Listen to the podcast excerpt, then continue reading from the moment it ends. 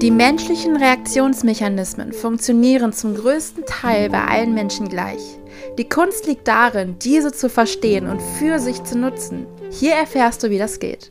Und damit ein Hallo und herzliches Willkommen beim Podcast How to Human Being. Schön, dass du mit dabei bist und mehr über die Facetten der menschlichen Psyche erfahren möchtest. Viel Spaß beim Hören und beim Erkennen von eigenen Mustern, Denkmechanismen, Verhaltensweisen und dem eigenen Unterbewusstsein.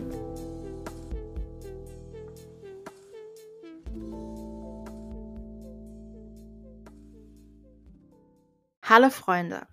Der heutige Podcast dient zur Selbstreflexion und zur Überprüfung von eigenen automatischen Denkmechanismen. Stellt euch mal bitte folgende Situation vor. Ihr steigt in einen Zug ein und setzt euch auf den letzten freien Platz.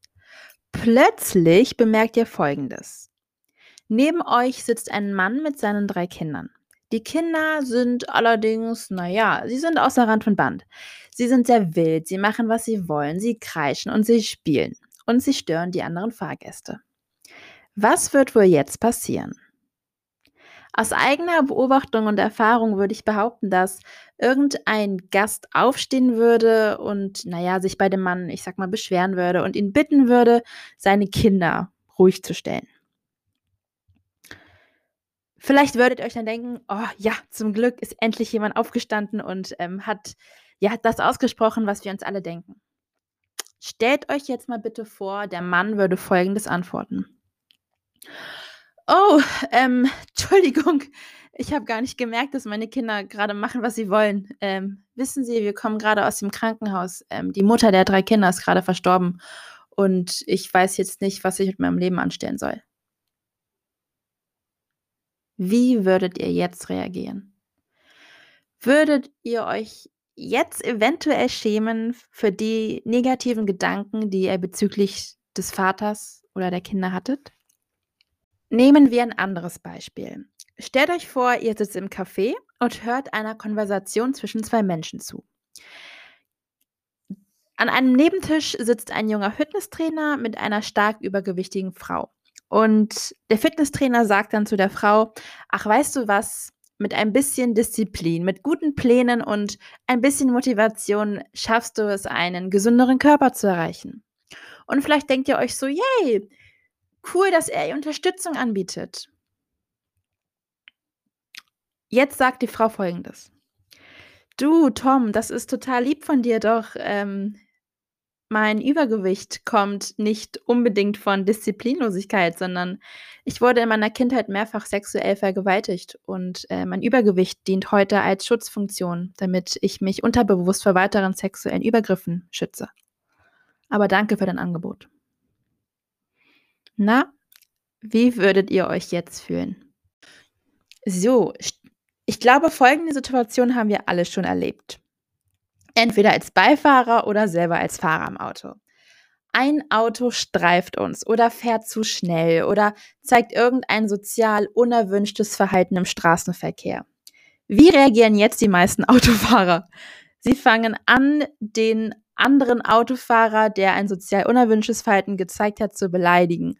Oder sie tendieren dazu zu sagen, ja, wie kann man denn so rücksichtslos, rücksichtslos fahren und ja, echauffieren sich eben am Steuer.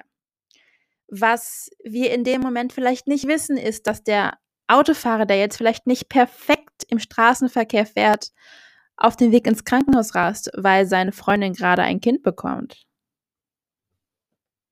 Ihr steht vorm Kino und wartet auf eure Freundin Lisa. Lisa kommt zu spät. Was ist in diesem Moment eure spontane, emotionale, unterbewusste sowie kognitive Reaktion? Gehört ihr eher zu der Gruppe, die wie folgt reagieren? Oh Mann, ey, Lisa braucht immer so lange im Bad. Oh. Und sie braucht so lange, um sich fertig zu machen. Kein Wunder, dass sie jetzt schon wieder zu spät ist. Oder gehört ihr zu der anderen Fraktion? Sagt ihr dann eher, oh Mann, ey, ich hoffe, dass es ihr nichts passiert ist. Naja, wahrscheinlich ist die Bahn einfach zu spät gekommen. Ich kenne die Strecke ja. Wie reagiert ihr? Das meine ich jetzt ohne Wertung. Was haben diese Beispiele jetzt also gemeinsam? Was habe ich hier zu verdeutlichen versucht? Vielleicht ist dem einen oder dem anderen bereits das vorhandene Muster aufgefallen. Ich spreche hier vom sogenannten fundamentalen Attributionsfehler.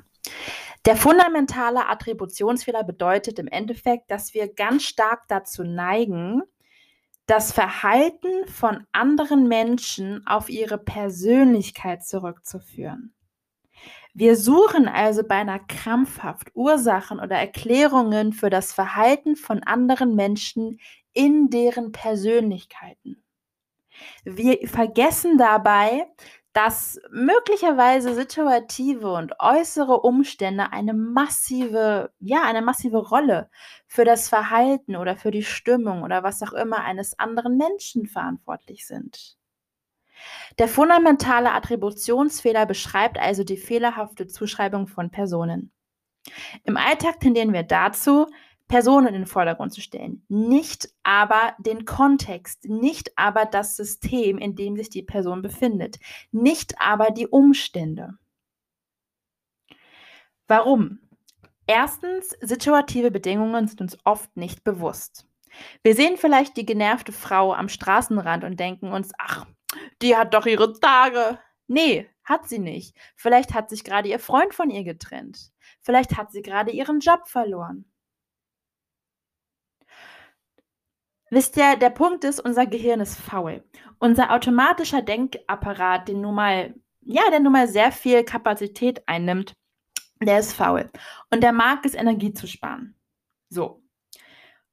Und es bedarf einer gewissen Form von Selbstreflexion, sich selber zu hinterfragen und festzustellen, oh mein Gott, ich neige jetzt doch dazu, einer Person in Anführungsstrichen böse oder schlechte Absichten zu unterstellen.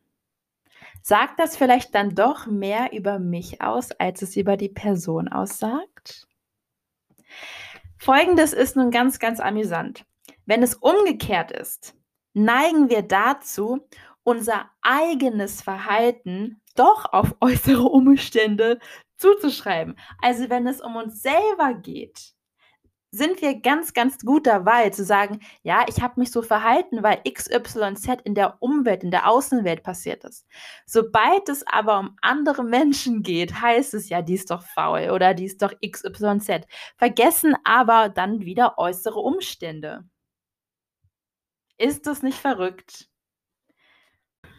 Wisst ihr, Freunde, ich muss, mich ich muss sagen, ich merke, dass ich mich manchmal unbeliebt mache, wenn ich im Alltag in Gesprächen mit anderen Menschen sage, ja, aber ja, aber im Endeffekt weißt du nicht, warum sich die Person so verhält, wie sie sich verhält, weil ich nehme aus dem Gespräch jetzt raus, dass du denkst, eine Person verhält sich so, wie sie sich verhält, aufgrund von internen Charaktereigenschaften, aber du weißt nie, was dieser Person in ihrem Leben widerfahren ist.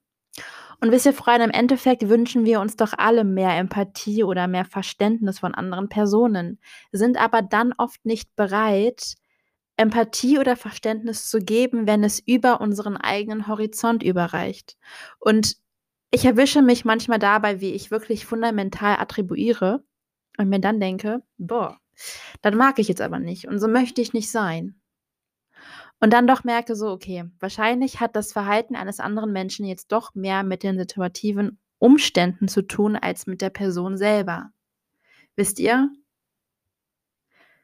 Stellt euch mal vor, andere Menschen würden schlecht über euch reden oder euch schlechte Eigenschaften zuschreiben, obwohl es nicht wirklich viel mit euch in dem Moment zu tun hat, sondern eben mit ganz anderen situativen Unterschieden und äh, Umständen, meine ich. Das ist es halt. Das ist der Punkt. Und der erste Schritt für Veränderungen ist immer, immer, immer, immer, immer die Bewusstmachung. Und seitdem ich mir bewusst bin, dass ich fundamental attribuiere und dass mein automatisches Denksystem also falsch und willkürlich teilweise und voreilig attribuiert, kann ich das auch ändern und einen Stopp einlegen und sagen, ich möchte so nicht über andere Personen denken. Ich möchte anderen Personen keine negativen Verhaltensweisen charakterbedingt zuschreiben, weil das so viel mehr über mich sagt, als es jemals über die andere Person aussagen würde.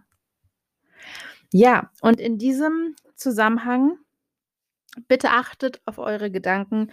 Bitte achtet darauf, wie ihr über andere Menschen denkt. Und vielleicht ist die Kassiererin bei Aldi jetzt nicht schlecht gelaunt, weil sie ihre Tage hat, sondern sie ist schlecht gelaunt, weil ihr Chef ihr gerade eine Kündigung reingedrückt hat. Wer weiß das schon? In diesem Sinne macht's gut, passt auf euch auf und seid netter zueinander.